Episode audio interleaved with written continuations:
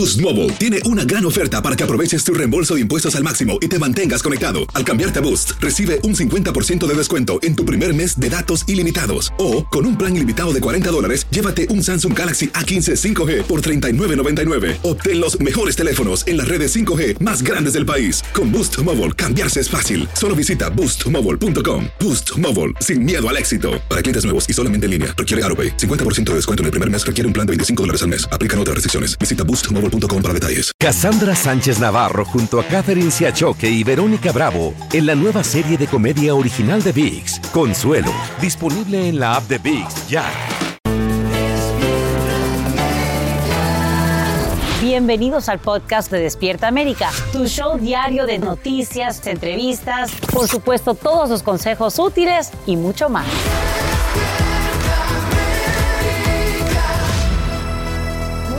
Días, es lunes 13 de noviembre, hoy en Despierta América. Estados Unidos lanza nuevos ataques contra grupos apoyados por Irán en Siria. Esto mientras surgen esperanzas de liberar a rehenes en poder de Hamas. En vivo te diremos qué revela el primer ministro israelí. Caos en Los Ángeles, un incendio quema el equivalente a seis campos de fútbol y obliga el cierre de una importante carretera. Aquí sabrás por qué, cuándo reabriría y cómo encontrar alternativas de transporte. Arrestos y deportaciones masivas de indocumentados. Eso es lo que haría Trump si regresa a la Casa Blanca. Te explicamos cuál sería la estrategia si el Congreso se negaría a financiar sus planes. Aterrador es el choque de una avioneta contra un auto en una carretera de Texas. Entérate por qué el piloto no puede detener la aeronave en pleno aterrizaje y qué pasa con los ocupantes de ambos vehículos. Tenemos noticia de última hora. Y quiero que sepan que agentes del servicio secreto que protegen a Naomi Biden, nieta del presidente Biden, abren fuego contra tres personas cuando éstas intentan irrumpir en un vehículo de la agencia. Al parecer, los tres sospechosos trataban de romper una ventanilla de la camioneta estacionada. Por fortuna, estaba desocupada y nadie sufre heridas. Los oficiales acompañaban a Naomi en un vecindario en Washington, D.C. Y por otro lado, esta mañana aumentan las reacciones sobre presuntos arrestos y deportaciones masivas de indocumentados en caso de que el expresidente Trump ganara las elecciones de 2024. Según el diario The New York Times, el exmandatario planea efectuar amplias redadas y crear campos de detención para migrantes que ya viven en Estados Unidos y aceleraría las expulsiones mediante un procedimiento que no requiere audiencias ni un debido proceso en corte. Además, limitaría la entrada de ciudadanos de ciertos países de mayor mayoría musulmana. Si el Congreso no financiara su estrategia, Trump desviaría fondos destinados al Pentágono.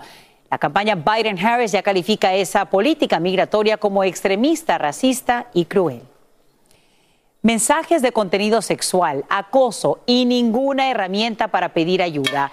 Esos son algunos de los riesgos que acechan a nuestros hijos en redes sociales. Lo más preocupante es que ejecutivos de Facebook e Instagram sabrían del problema. Esa es la grave denuncia que hace un ex ingeniero de Meta luego de ser ignorado por directivos de la compañía. Angélica González habla con él por primera vez para la televisión hispana. Eli. Querida Sacha, el trabajo de Arturo Bejar es ampliamente conocido por su experiencia en frenar el acoso en línea como ingeniero de Facebook, una labor que hizo entre 2009 y 2015. Pero al dejar la compañía, las cosas cambiaron radicalmente. No se pierdan su testimonio. Arturo Bejar quiere ser identificado como un ex empleado de Meta, pero sobre todo como un papá aterrado. Hace 10 años había una manera para que un adolescente dijera, es para mí, me incomoda, y no le podía dar ayuda. Todo ese trabajo que se hizo, eh, Meta, la compañía, lo quitó después de que me salí. Entre 2009 y 2015, Bejar trabajaba como ingeniero de Facebook. Era reconocido por su rol de frenar el acoso en línea contra niños y adolescentes. En 2019 regresó como contratista cuando su propia hija comenzaba a usar Instagram. Allí descubrió que todo había cambiado. Lo que cambió cuando regresé, que fue lo que vi con mi hija, es que empezaron a haber más contactos sexuales no apropiados um, entre, entre que ella recibía mensajes que, que le incomodaban mucho. Después de investigar y confirmar que niños y adolescentes estaban siendo presa fácil de acosadores, actuó de inmediato escribiéndole directamente a Mark Zuckerberg y a otros ejecutivos con los que había trabajado por años. Le escribí una carta, una carta que claramente decía, las cosas, las herramientas que tenemos ahorita no funcionan para ayudar a un, a un niño de 13 años, una niña de 13 años que le está pasando algo muy feo. Mark nunca me respondió. Hablé con otras gentes, ejecutivos de la compañía, entendían el problema y no hicieron nada. Bejar asegura que aunque la compañía se defiende diciendo que se ocupan del problema, la realidad es otra. No quisieron poner atención porque no quisieron. Yo no puedo pensar en una razón por la cual uno no puede hacer un botón. Yo hice eso por años, un botón que diga, ayúdame por favor. Algo, alguien me dijo algo que me ha hecho sentir mal. A principios de noviembre, Arturo Béjar testificó ante un subcomité del Senado que investiga las redes sociales y su relación con la crisis de salud mental en los adolescentes. Su opinión es firme en decir que Meta debería centrarse en luchar contra el acoso y no en normalizarlo. Llama a otros padres a evitar que sus hijos utilicen las redes antes de tiempo mientras más puede uno esperar como papá lo más posible de que el niño no vaya a una red social, mejor. Pero es muy importante que papá o mamá le digas a tu hijo, mira, si te pasó algo, mi hijo, no importa que sea, aquí estoy para ti. Porque por estas redes sociales cosas les van a pasar. Y bien, el testimonio de Bejar ocurre en el contexto de un impulso bipartidista en el Congreso para establecer normas destinadas a proteger a los niños y adolescentes que estén en línea, suscritos a cualquier red social y finalmente expuestos a cualquier información que puede dañar su salud mental. Sacha, vuelvo contigo. Te agradecemos, Elia Angélica, por este informe y también agradecemos las declaraciones que hace por primera vez aquí en Despierta América este ex ejecutivo de Meta. Y vamos con esto. Dos medicamentos experimentales muestran resultados prometedores para personas que nacen con una predisposición genética al colesterol alto. Los acaban de presentar en la reunión anual de la Asociación Americana del Corazón.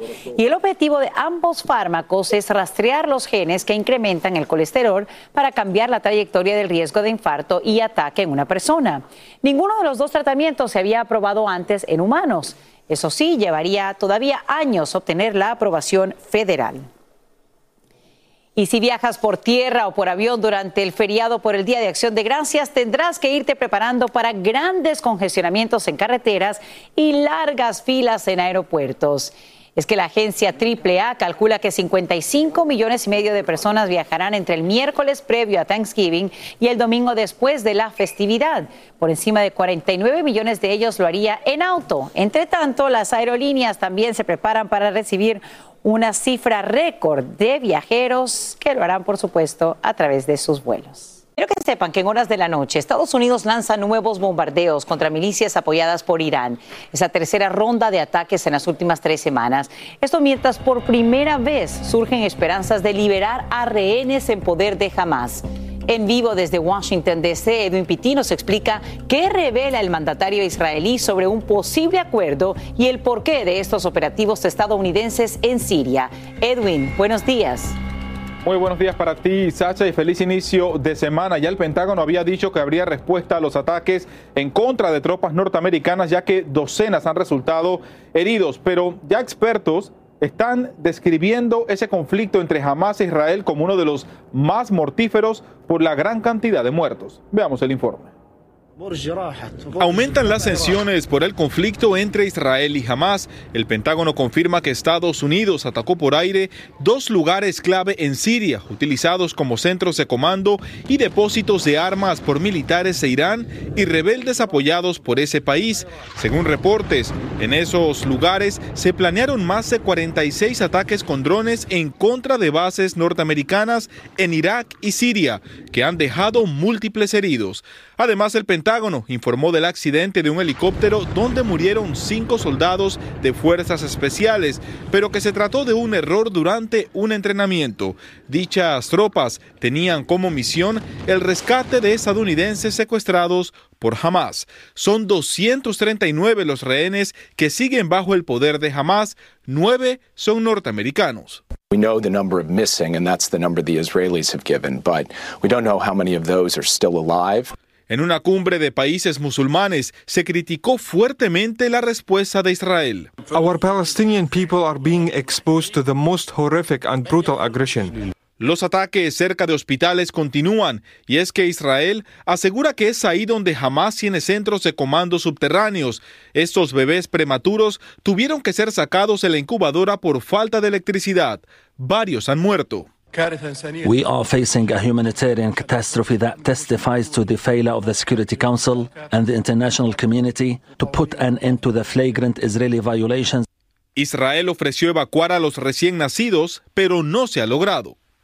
There has to be an overriding and overreaching Israeli military envelope because we've seen any place that we leave, uh, we just, you know, exit, give it to some other force. Very soon terrorism resurges, so we've achieved nothing.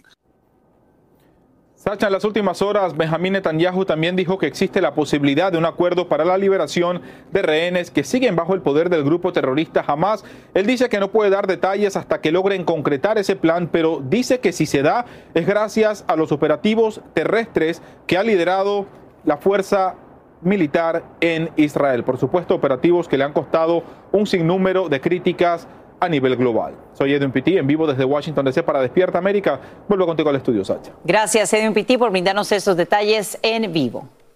Boost Mobile tiene una gran oferta para que aproveches tu reembolso de impuestos al máximo y te mantengas conectado. Al cambiarte a Boost, recibe un 50% de descuento en tu primer mes de datos ilimitados. O, con un plan ilimitado de 40 dólares, llévate un Samsung Galaxy A15 5G por $39.99. Obtén los mejores teléfonos en las redes 5G más grandes del país. Con Boost Mobile, cambiarse es fácil. Solo visita boostmobile.com. Boost Mobile, sin miedo al éxito. Para clientes nuevos y solamente en línea, requiere AroPay. 50% de descuento en el primer mes requiere un plan de 25 dólares al mes. Aplican otras restricciones. Visita boostmobile.com para detalles. Cassandra Sánchez Navarro junto a Catherine Siachoque y Verónica Bravo en la nueva serie de comedia original de VIX, Consuelo, disponible en la app de VIX ya. Hola, yo soy Carla Martínez. Estás escuchando el podcast de Despierta América. Y a esta hora, viajeros de Los Ángeles se enfrentan a un verdadero caos luego que un devastador incendio obligara a cerrar una importante carretera. Las llamas queman ya el equivalente a seis campos de fútbol y lo peor es la presencia de materiales peligrosos en el área. En vivo desde Los Ángeles, Socorro Cruz nos dice cuándo reabriría dicha vía, de qué depende y qué medidas se toman para aliviar el tráfico. Cuéntanos, Socorro, debe ser tremendo caos. Así es, Carla, muy buenos días. Y es que, como no, la autopista 10 es una de las arterias más importantes, no nada más de California, de Los Ángeles, del país, Carlita. Comienza en Santa Mónica y llega hasta Jacksonville, Florida. Bueno, ahora poco más de una milla de esta autopista permanecerá cerrada hasta nuevo aviso. Y esto por un incendio que fue reportado a la medianoche del sábado. Fueron más de 160 los bomberos que combatieron lo que parecía un infierno. Hasta un camión de bomberos resultó seriamente quemado. Pues bien, ahora el fuego comenzó bajo el freeway en un almacenamiento de paletas de madera, remolques y también productos inflamables, es lo que reportan las autoridades. El gobernador de California ha declarado el estado de emergencia y ha pedido una investigación sobre el incendio que provocó esto, una investigación exhaustiva. Vamos a escuchar al gobernador. 300 plus thousand go through this corridor every single day. It's of significant consequence to the economy, to the health and safety of Angelinos. Y bueno, Carla, los ingenieros están en este momento trabajando, están analizando con detalle la estructura de la autopista y también los pilares y la plataforma del puente. Esto, por supuesto, para evitar una tragedia. Vamos a escuchar qué opciones nos dan para el tráfico que se espera en unas cuantas horas. Estamos en la intersección de la ah, calle Alameda y la Santa Fe. Escuchemos conductores deberían de tener mucha paciencia y planear sus viajes con más tiempo y anticipación. Si piensan tomar el 10, hay otras rutas que pueden tomar, el 110, 101, 5 para llegar a su destino, pero también pueden considerar tomar el metro como una alternativa. Y bueno, Carla, hay otra polémica que pone en alerta a todas las autoridades del país, ya que es usual rentar las partes debajo de las autopistas. ¿Qué tan seguras son? Soy Socorro Cruz. Más adelante, más información. Vuelvo al estudio. Muchísimas gracias, Socorro, por ese informe en vivo y bueno, pendiente toda nuestra gente en California a tomar estas vías alternas. Y te cuento que el senador republicano por Carolina del Sur, Tim Scott, abandona su campaña presidencial. Así se da a conocer ahora tras meses de esfuerzo por mejorar sus números en las encuestas. Al parecer no fueron suficientes los gastos de publicidad que hizo. El sorpresivo anuncio se da pocos días después del tercer debate republicano y luego de cancelar un evento de campaña en Iowa este fin de semana. Scott dice que por ahora no apoyaría a ningún precandidato republicano y que no tiene interés en ser vicepresidente. Y bueno, Mike Johnson enfrenta esta semana su primera prueba de fuego como nuevo presidente de la Cámara de Representantes, la aprobación del nuevo presupuesto federal para evitar el cierre del gobierno. Johnson propone ampliar temporalmente los fondos a varias agencias federales hasta enero y febrero, pero hay mucha incertidumbre sobre algún avance por discrepancias internas de su propio partido republicano. El gobierno solo tiene fondos hasta el próximo viernes. Comienzan los retos. Primera bueno, línea de fuego, dirían algunos. Vamos a ver cómo le va, porque lo cierto es que si no se llega a un acuerdo, el país entero sentirá las repercusiones a partir de este sábado.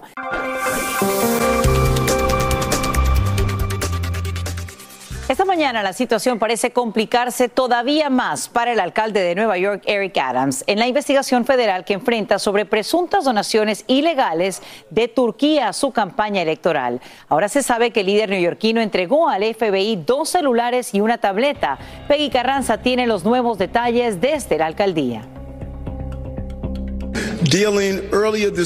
La pesquisa sobre el alcalde de Nueva York se intensifica. The New York Times reveló que el FBI investiga si Eric Adams presionó al Departamento de Bomberos para que aprobara la apertura del nuevo consulado de Turquía, pese a posibles fallas en su sistema contra incendios.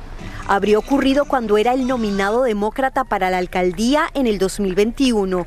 No es fuera de lo común que un funcionario público investigue o averigüe algún tema gubernamental a favor de alguno de sus constituyentes, donde ya entra en una eh, presunta o posible ilegalidad es cuando se convierte en una situación quid pro quo, es decir, que interviene a, cambio de recibir algún tipo de favor. Adams respondió que espera que paren estas filtraciones y una abogada de la alcaldía agregó en un comunicado que continúan cooperando y trabajando con los investigadores. Recientemente el FBI también incautó sus teléfonos celulares y una tableta como parte de una investigación sobre si conspiró con el gobierno turco para ilegalmente destinar decenas de miles de dólares a su campaña de 2021. Si hay una prohibición a nivel federal, tanto para campañas federales como estatales y locales, de contribución por parte de extranjeros o entidades extranjeras a nuestras elecciones. Anteriormente el FBI también allanó la casa de su jefa de recaudación de fondos, Brianna Sox. Ellos ya tienen bastante eh, evidencia porque obviamente tuvieron que ir a una corte federal y presentar esa evidencia para eh, lograr eh, recibir esa orden de la corte.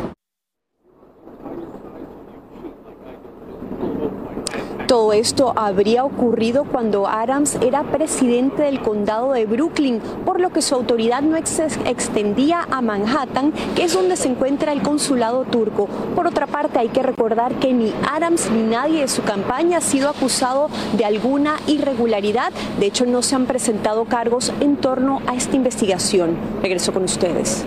Peggy Carranza, te agradecemos por brindarnos estos nuevos detalles en vivo desde la alcaldía en Nueva York. Y ahora vamos con noticias de tu país. Cientos de manifestantes invaden literalmente las calles de la capital hondureña. Ciudadanos y políticos opositores protestan contra la presidenta Xiomara Castro. Los inconformes se quejan de que el gobierno habría designado a funcionarios públicos sin que el Congreso Nacional contara con los votos necesarios para su elección. Y ahora se conoce que el enemigo habría estado en casa en el secuestro del padre del futbolista colombiano Luis Díaz. Investigadores revelan que un conocido de la familia participó en el rapto de Luis Manuel Díaz, a quien guerrilleros del Ejército de Liberación Nacional tuvieron cautivo por 12 días. Mane, como le dicen quienes lo conocen, contó detalles de la pesadilla que vivió como rehén. Yesid Vaquero tiene sus declaraciones desde Bogotá. Notifico una orden de captura. Este es el momento de la captura de uno de los presuntos secuestradores del papá del futbolista colombiano Luis Díaz. Punto calificado agravado. Al momento del operativo que la policía colombiana bautizó como Operación Libertad, al hombre le encontraron armas de fuego, munición y dinero en efectivo. Junto a él fueron capturados dos más, todos en La Guajira. Uno de ellos trabajaba en la fundación del papá del futbolista y al parecer tenía cercanía con la familia e información privilegiada que usó para poder perpetrar el secuestro. Marlon y el negro. Estas dos capturas se suman a una realizada el pasado 31 de octubre en Barrancas, Guajira, de Jerdinson José Bolívar Bolívar alias Arenca, entre tanto, el papá del futbolista, en una conferencia de prensa, entregó detalles de su captura y contó, entre otras cosas, que lo transportaron a caballo en una moto de donde lo dejaron caer y a pie. Hubo mucha cabalgata, me tocó caminar demasiado, subir y bajar muchas montañas, demasiada plaga. Eh, no podía dormir. Aún no se explica por qué se lo llevaron. No hay motivo para mi secuestro. No, no tengo el conocimiento de cuál fue el motivo porque no lo hay. Y se le cortó la voz cuando dijo que cree en Colombia y en la paz de su país. No acabar con eso y continuar hasta el final. A los capturados, que según las primeras líneas de investigación habrían retenido a Díaz y luego lo habrían negociado con el ELN, se les imputarán cargos por delitos como secuestro simple, secuestro extorsivo y hurto. Según las primeras líneas de la investigación, los tres delincuentes pertenecerían a una banda llamada Los Primos y habrían hecho seguimientos días antes del secuestro. En rueda de prensa, el Mane Díaz fue enfático en decir que no habían dado un solo peso para su liberación. En Bogotá, Colombia, Yesid Vaquero, Univisión. Y a esta hora unos 150 rescatistas trabajan arduamente para salvar la vida de 40 trabajadores atrapados dentro de un túnel colapsado por un fuerte deslizamiento en una zona montañosa y turística en la India. Las víctimas trabajaban el domingo en un proyecto de construcción cuando fueron sorprendidas por el lodo que dejó el túnel sin acceso a unos 500 pies de la salida. Autoridades aseguran que todos están vivos y se les está suministrando oxígeno y agua como un notable superviviente del Titanic. Así califican este ejemplar del menú que degustaron los viajeros de primera clase en la primera noche del fatídico viaje. Es una pieza única y revela que la cena incluía platos suculentos como ostras, cordero y pato real. Pero lo más impresionante es que acaba de subastarse en más de 98 mil dólares, a pesar de que el pliego tiene daños causados por las aguas heladas donde se hundió el célebre transatlántico. Wow, cómo se conservó de bien y bueno, ya sabemos que se pagó una fortuna para esto que resultó ser en una verdadera tragedia. Así termina el episodio de hoy del podcast de Despierta América. Síguenos en Euforia, compártelo con otros, públicalo en redes sociales y déjanos una reseña. Como siempre, gracias por escucharnos.